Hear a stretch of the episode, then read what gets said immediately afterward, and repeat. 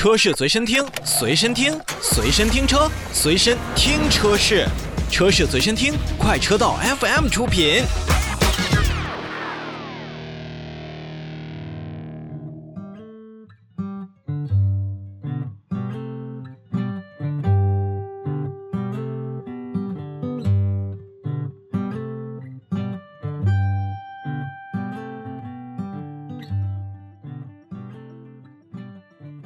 车顶维权，Model 3涨价，OTA 的召回，这些事情呢，好像并没有过多影响特斯拉在国内所谓受欢迎的程度。拿车顶过后的五月份来说呢，特斯拉的批发销量共计是三万三千四百六十三辆，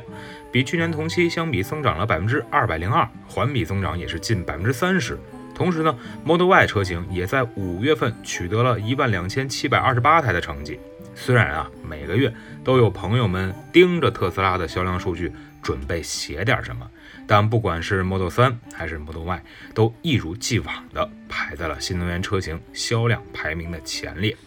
其实之前在节目当中也跟大家介绍过，宁德时代与特斯拉已经签署了一份关于继续合作的协议，而这份协议呢，也一直会延续到二零二五年的十二月。那作为现在特斯拉重要的动力电池合作伙伴。国产的特斯拉的 Model 3的标准续航版早就已经用上了宁德时代提供的磷酸铁锂电池，而就在五月份的时候，Model Y 将搭载宁德时代磷酸铁锂电池的说法也出现在了很多的媒体的报端之上。那搭载磷酸铁锂电池的 Model Y 什么时候推出？推出之后又卖多少钱呢？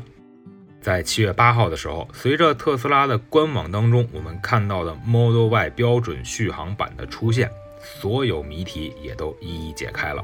简单来说，特斯拉的 Model Y 标准续航版使用了单电机的后驱形式，预估的工况的续航里程是五百二十五公里，百公里的加速时间大约是五点六秒钟，最高时速是每小时二百一十七公里。预计是八月份来进行交付。当然了，现在我所熟识的一个直营门店的销售已经说，现在他们店面的这个交付已经大概排到了九月份。也就是这位特斯拉直营店的销售朋友所言呢，本次上市的 Model Y 的标准续航版的电池，就是之前我们猜测的宁德时代出品的磷酸铁锂电池，而补贴之后二十七点六万元的价格。又一次让特斯拉当上了市场价格的标定者。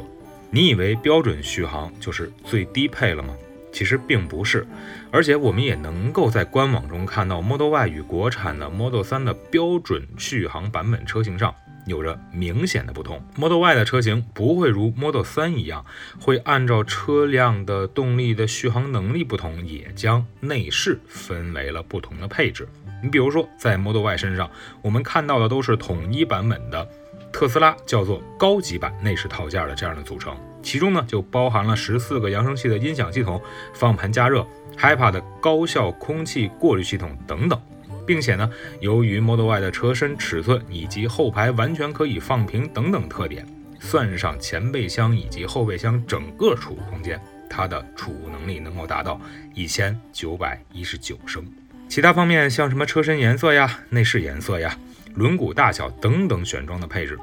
，Model Y 的标准续航版和其他的在售车型没有任何区别，三者的价格均为八千元。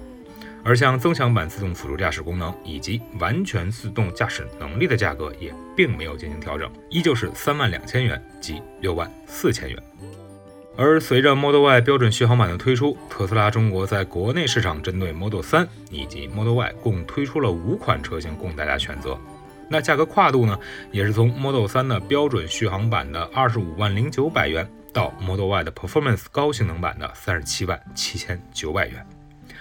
至于特斯拉，相信大家一定会有很多很多的想法，并且呢，针对不少的消费者而言。这个品牌和这些车型，那应该是又爱又恨的。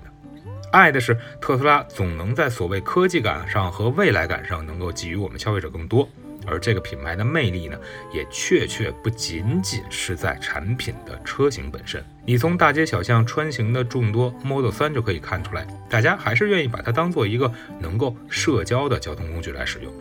而恨就更明显了。不管是我们吐槽的车内做工，还是等等党与韭菜联盟之间的博弈，亦或是特斯拉品牌本身就对于自己消费者以及媒体的态度，这都让特斯拉在产品出现问题、品牌出现危机的时候，大家会群起而攻之。但就像那只打不死的小强一样，在上海车展之后已经遭受了大面积质疑的特斯拉，依旧保持着市场的优势地位。从这一点看啊。不能不说，消费者对于特斯拉还是十分认可的。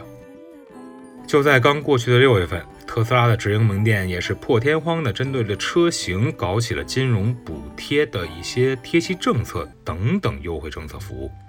这与之前除了车型官方直降之外，我们不曾看到过的一种现象。而随着本次这一款二十七点六万元售价的 Model Y 的标准续航版上市。也一定会让持币待购的消费者更为纠结，到底是选 Model Y 的标准续航，还是多看看极客，或者多看看大众的 ID 家族呢？虽然标准续航版的 Model Y 要等到八月份甚至更晚时候再进行交付，但是在这些车辆真正交付之前，其他品牌已经下定的车辆会不会在订单上又受影响？而这谁又说得清呢？